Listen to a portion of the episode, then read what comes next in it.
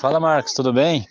Isso, conseguimos sim. Graças a Deus a gente conseguiu classificar e bem, né? Estou aguardando a, a, classificação, eles lançarem geral, que eu acredito que a gente ficou ali entre os primeiros geral das 48 equipes participantes da Taça Favelas.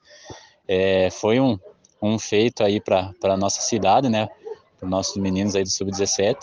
É uma oportunidade ímpar, né? Para eles também, né? Então, estamos confiantes para essa, essas oitavas de finais aí para a gente conseguir almejar, né?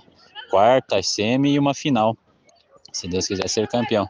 Então é um projeto bacana, né? Estamos com uma molecada aí forte, treinando bem e acredito que temos temos totais condições de chegar, né? Mas o futebol, não só no futebol, mas no esporte no geral, né? A gente não não tem uma certeza, né? Não tem como dizer, né, se vamos ganhar ou não, mas a, o nosso trabalho, a nossa dedicação dos meninos é para chegar e ser campeão, né, e daí depois disputar o nacional.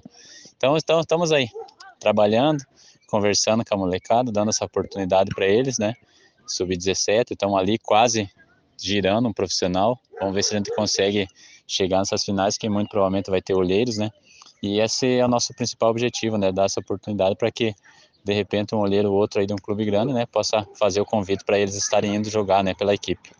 Então seria isso aí um resumo, né? Estamos bem focados e se Deus quiser vamos alcançar nosso objetivo.